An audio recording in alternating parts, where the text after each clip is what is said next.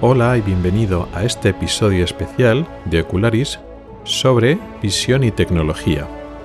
Si escuchas habitualmente los episodios de este podcast de Ocularis, posiblemente te habrás sorprendido de que haya salido un episodio ahora. Sabes que Ocularis es un podcast que ya tiene unos años de antigüedad y que publico siempre el uno de cada mes y hablo sobre salud visual y oftalmología. Sin embargo, este episodio, que es el primero de una serie especial de episodios, va, como he dicho al principio, de visión y tecnología. No vamos a hablar específicamente ni centrados en enfermedades y salud visual, aunque algo de eso tocaremos un poco de forma tangencial, sino concentrados en el tema de tecnología, pero en el centro, en el ámbito de la visión. Así que este episodio es el primero de una serie de episodios bonus o episodios extra, o podemos llamar que estos episodios son una especie de spin-off de, de la serie clásica regular de Ocularis, que por supuesto va a seguir. El uno de cada mes, al principio de cada mes, vamos a tener los episodios normales, los regulares, con sus secciones habituales sobre salud visual, pero iré intercalando, sin una regularidad no concretada todavía, según vaya necesitando, episodios sobre tecnología, que irán señalados así. No tendrán una temporada y un episodio como los otros, como la serie regular, sino que se salen del conteo habitual de episodios, número de episodio y temporada, y tendrán en el título una denominación, una etiqueta especial para que uno lo sepa separar. Si a ti esto de la tecnología no te interesa mucho y te interesa solamente pues el contenido habitual, hablar de salud visual, de oftalmología, de enfermedades, etc., pues no pasa nada.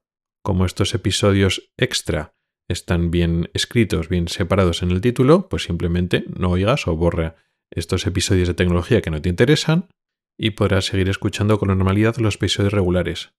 Y al contrario, si tú vienes aquí porque te interesa la tecnología y esto que tenga relación con la visión, pero lo de las enfermedades y la salud visual no te importa mucho, es fácil. Solo tienes que seguir este spin-off, esta serie especial que está bien etiquetada y no tienes que seguir los episodios regulares que no están etiquetados de esta manera. ¿Y por qué he decidido comenzar a hacer este spin-off, estos episodios especiales? Pues sobre todo por la tecnología, los cascos, los visores, las lentes de realidad virtual aumentada o extendida o como lo queremos llamar, que el marketing lo va llamando de formas diferentes. ¿Y por qué ahora? Bueno, eh, mi interés por esta tecnología no es nueva. De hecho, en el episodio, en la serie regular, he dedicado hasta cuatro episodios para hablar de estos temas. Ya empecé incluso en el 2017. El primer episodio de esa segunda temporada se titulaba Las gafas del futuro, donde me estaba mezclando los componentes la necesidad de llevar gafas, que vamos a seguir teniendo todavía, con esos componentes de realidad virtual, mixta, etcétera, que iban a ir apareciendo.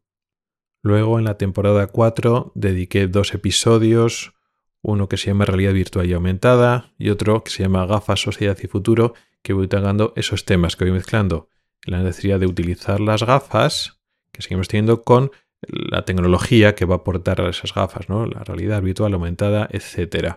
Y por último, incluso ya más relacionado directamente con esto, el final de la sexta temporada, en diciembre del año pasado, hace solo unos meses, está el episodio de visores de realidad virtual, que ya me meto mucho más concreto en el tema que va a dado lugar a estos, esta serie de episodios extra.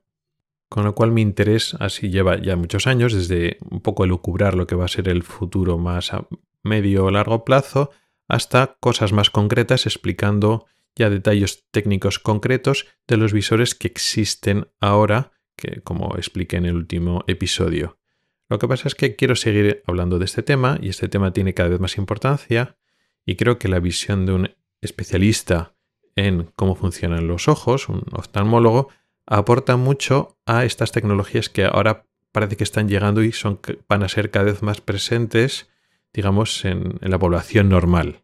Ya esto de que es un sector de nicho, estos cascos de realidad virtual, pues les interesaba a una proporción muy pequeña de la población, esto parece que va a cambiar. Y en este contexto, la parte de visión, la parte del funcionamiento visual de nuestros ojos y nuestro sistema visual en general, cada vez va a tener más importancia.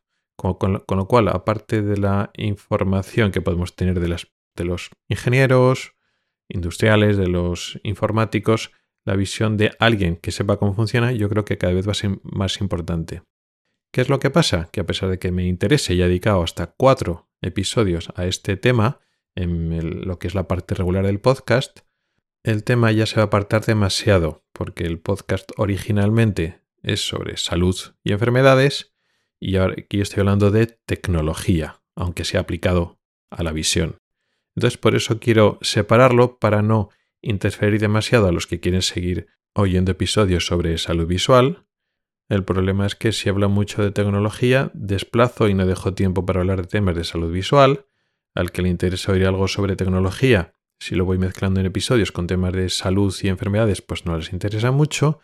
No quiero cambiar la periodicidad mensual para los episodios regulares, pero tampoco me quiero ceñir a esa periodicidad mensual si queremos hablar más sobre noticias o lo que va apareciendo en temas de tecnología.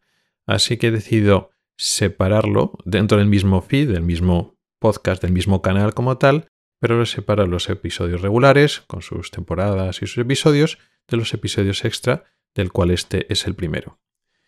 ¿Y por qué empiezo ahora? Ya he mostrado interés, ya he hablado incluso más directamente y más en concreto en talleres técnicos hace apenas seis meses, en diciembre del año pasado, pero se quedó ahí, no empecé hace unos meses el, este spin-off, estos episodios extra digamos, el punto de ruptura, lo que me ha hecho decidir a empezar esta serie, ha sido la presentación de su variante, de su versión de realidad virtual, aumentada, extendida, como lo queremos llamar, de Apple.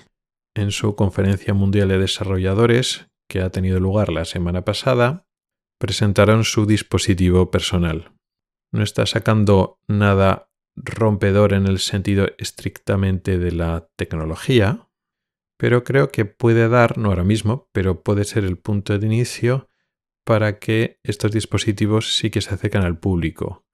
Un poco como cuando, como cuando sacaron su versión de teléfono inteligente, antes ya existían teléfonos inteligentes, teléfonos con pantalla táctil.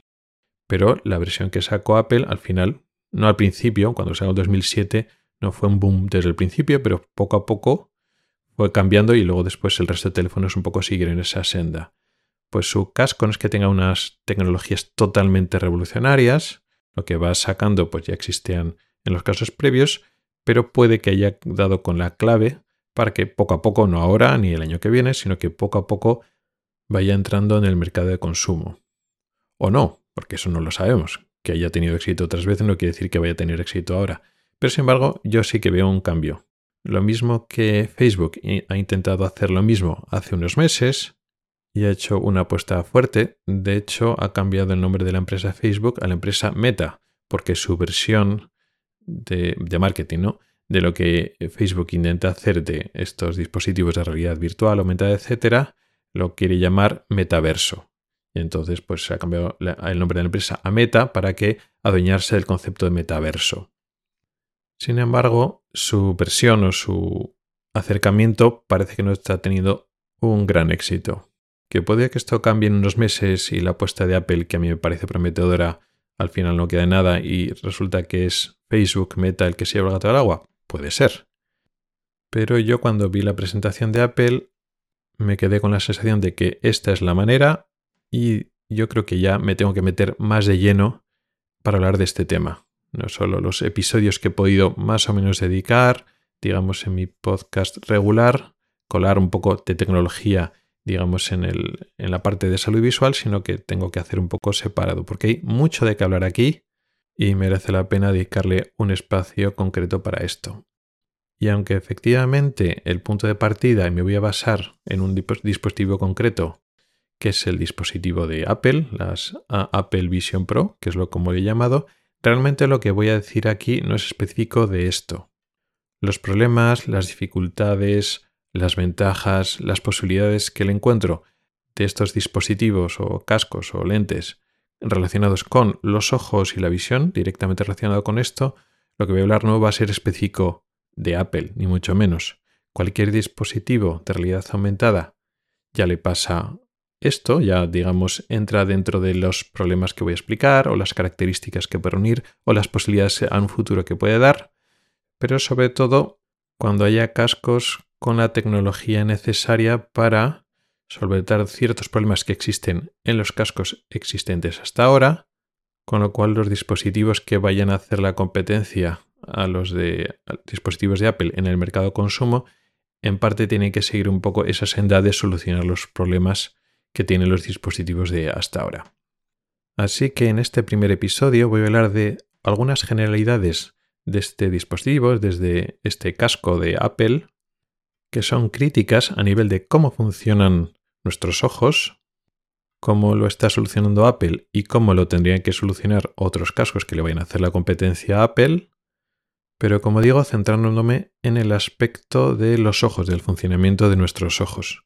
Voy a hablar de otras características que han explicado muchos medios tecnológicos, que si pesa mucho o no pesa mucho, que si solo dura dos horas y media la batería, que si tienes que estar conectado con un cable. Todo eso no me voy a meter, sino me voy a concentrar en varios aspectos muy concretos relacionados con nuestros ojos que pasan un poquito por encima o que no son muy tenidos en cuenta en los medios más generalistas, que se concentran lógicamente en la parte más tecnológica. Un aspecto fundamental es la calidad de la imagen. Como ya comentaba en episodios anteriores, sobre todo el último episodio que he mencionado de, diciembre del año pasado, hay un problema importante con presentar imagen de gran calidad con estos visores. Estos visores son pantallas que están muy cerca de los ojos y que para poder enfocar esa pantalla necesitamos unas lentes positivas, lentes de aumento, similares a las lentes que utilizamos para ver de cerca. Si no, no podríamos enfocar un objeto tan cercano a 1 o 2 centímetros de nuestros ojos. El tener una pantalla tan cerca y el tener esas lentes produce unos problemas que ya lo expliqué la otra vez, que los píxeles son relativamente más grandes, eh, de tamaño relativo cuanto menos nos acercamos, con lo cual necesitamos mucha más resolución. Las lentes de aumento que son necesarias producen distorsión de imagen, sobre todo en la zona periférica. La zona periférica de las pantallas encima requiere, por un tema de trigonometría, píxeles aún más pequeños para tener la misma definición de imagen y encima tienen riesgo de estar más distorsionada la imagen. Con lo cual muchas veces otros dispositivos previos que ya existen lo que hacen es tienen un campo visual más reducido o que bueno, aunque tenga un campo visual más amplio, pues ya saben que la zona más periférica del campo visual de las gafas tienen peor definición, pues porque tiene que ser así. Con lo cual, esas cosas, directamente que tengas una pantalla reducida, que tú tienes que mirar a través de un cuadrado y que no te puedes mover los ojos fuera de ese cuadrado, empobrece mucho la experiencia que vas a tener, tanto virtual como de realidad aumentada. Y si puedes mirar a los alrededores, pero se ve borroso, pues sí, vale, eh, ves solo tu entorno, pero no puedes girar mucho los ojos. Sabes que giras mucho a izquierda, derecha, arriba, abajo, la imagen se ve borrosa y eso rompe mucho la experiencia de realidad virtual y sobre todo la de realidad aumentada, ¿no? Cuando quieres mezclar elementos virtuales con reales, eso se rompe mucho la experiencia. Con lo cual, en este sentido es básico que encuentren una solución, primero, tecnológica de las pantallas. Tienen que tener los píxeles mucho más pequeños, mucho más densidad. Según lo que dijo Apple, lo ha conseguido, se ha invertido mucho esfuerzo en conseguir pantallas de gran resolución. Las primeras pruebas que han hecho pues periodistas y influencers dice que eso lo tienen conseguido. Y otra parte tan importante como esta es que han encontrado una solución óptica, un sistema de lentes, porque creo que no es una sola lente, sino un sistema de lentes que le permite enfocar sin distorsionar demasiado cuando miras a los lados, en la zona periférica del campo de las gafas. Entonces es una parte muy importante el poder dar visión de buena calidad en todos los puntos del, campo visual que te ofrecen estos visores, sin pérdida de calidad, sin distorsiones, y dependen por una parte de la pantalla, por otra parte de la óptica, del sistema de lentes. Otro punto también muy importante es la solución que buscas para que esto sea realidad aumentada, es decir, que mezcles elementos virtuales con reales que puedas ver, que tengan función de gafas y no solo de visor. Y esto, aunque la forma ideal sería que tú vieras directamente, que fuera una pantalla que fuera transparente hasta cierto sentido y que luego después pudiera insertar los elementos virtuales, eso técnicamente ahora no es posible. Y la solución que ha buscado Apple y otras tecnologías parecidas es la tecnología Pass-Through, que realmente no son gafas opacas, son visores opacos, no son gafas como tal, y lo que hacen es que el dispositivo tiene varias cámaras que apuntan al exterior y te proyectan lo que hay en el exterior. Esta es la tecnología pass-through. Y entonces hacen una especie de... Estas es como si estuvieras viendo a través de unas gafas, pero no estás viendo la imagen real. Estás viendo lo que las cámaras de las gafas están viendo delante tuyo y te lo proyectan delante de los ojos.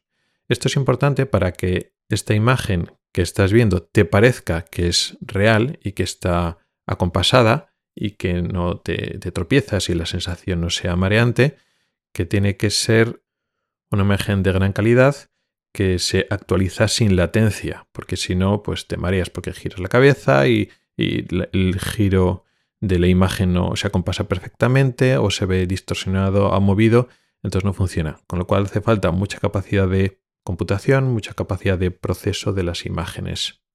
Sobre esta imagen real, entre comillas, de las cámaras que te vienen, que te proyectan a los ojos, se tienen que, eh, digamos, insertar elementos virtuales. Y nuevamente estos elementos virtuales tienen que estar bien integrados, que no se vean de forma anómala, que no rompan esa sensación, que esos elementos pues tengan su propia sombra, que sean tapados cuando un elemento se pone por delante, que tapen otros elementos de realidad, de elementos reales que quedan por detrás, porque si no digamos, la, magia, la, ilusión se rompe. Y eso sería como muy desagradable. Con lo cual, esta latencia, no solo para la imagen de la cámara, sino para los elementos virtuales, tiene que estar muy bien conseguida. Y el aparato tiene que tener, pues, como decía, mucha capacidad de computación, no solo para gestionar la imagen de las cámaras, sino la información de las tres dimensiones. Tiene unos sensores LIDAR, que son una especie de radar, pero con rayos láser, para calcular muy bien el espacio tridimensional a tu alrededor para poder colocar los elementos virtuales de forma adecuada. Y eso tienes que hacerlo, digamos, a tiempo real, que no haya latencia, que no haya parpadeos o, vibraciones, titubeos, porque si no la experiencia es muy mala.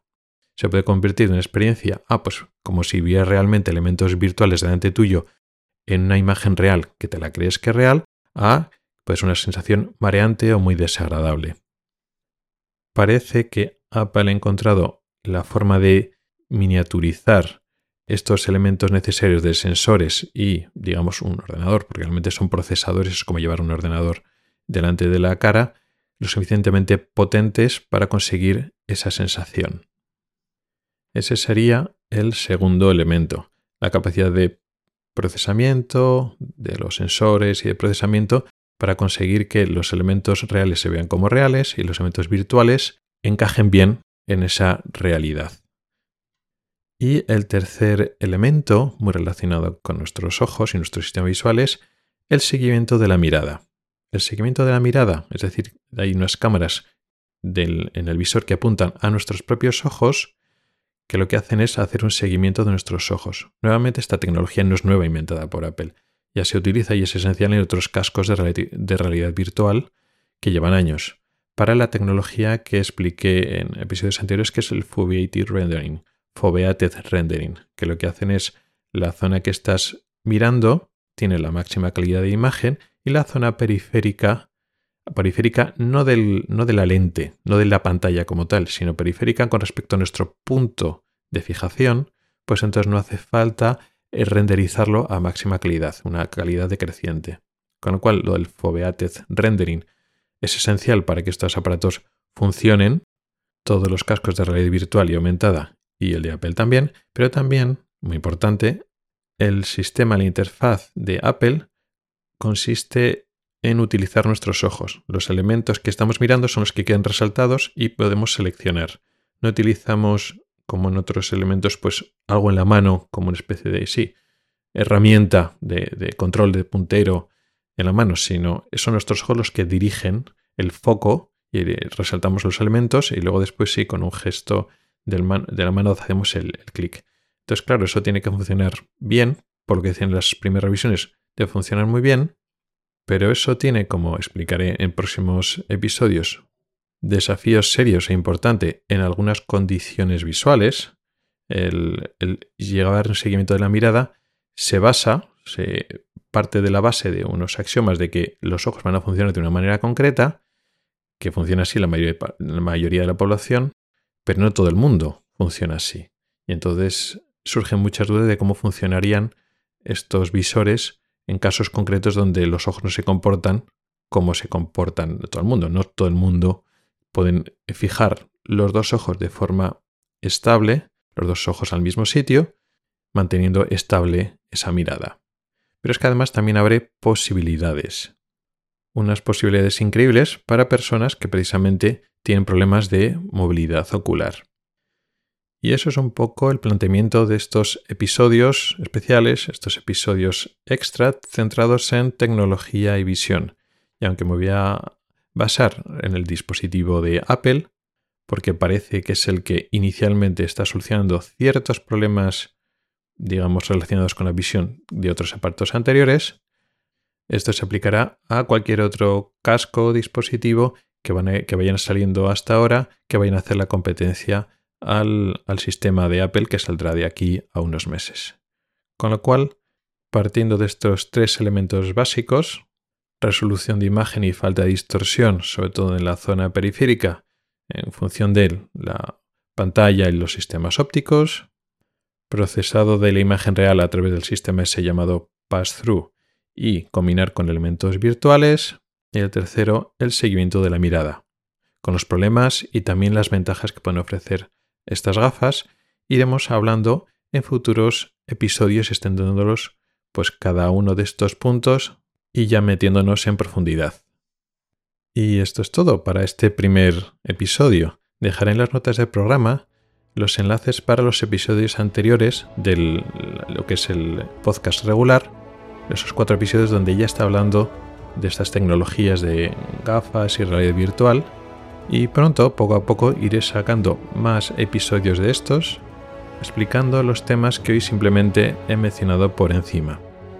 Tienes las formas de contacto también en las notas del programa, por si me quieres comentar o sugerir temas relacionados con esto. Y nos oímos el próximo episodio. Adiós.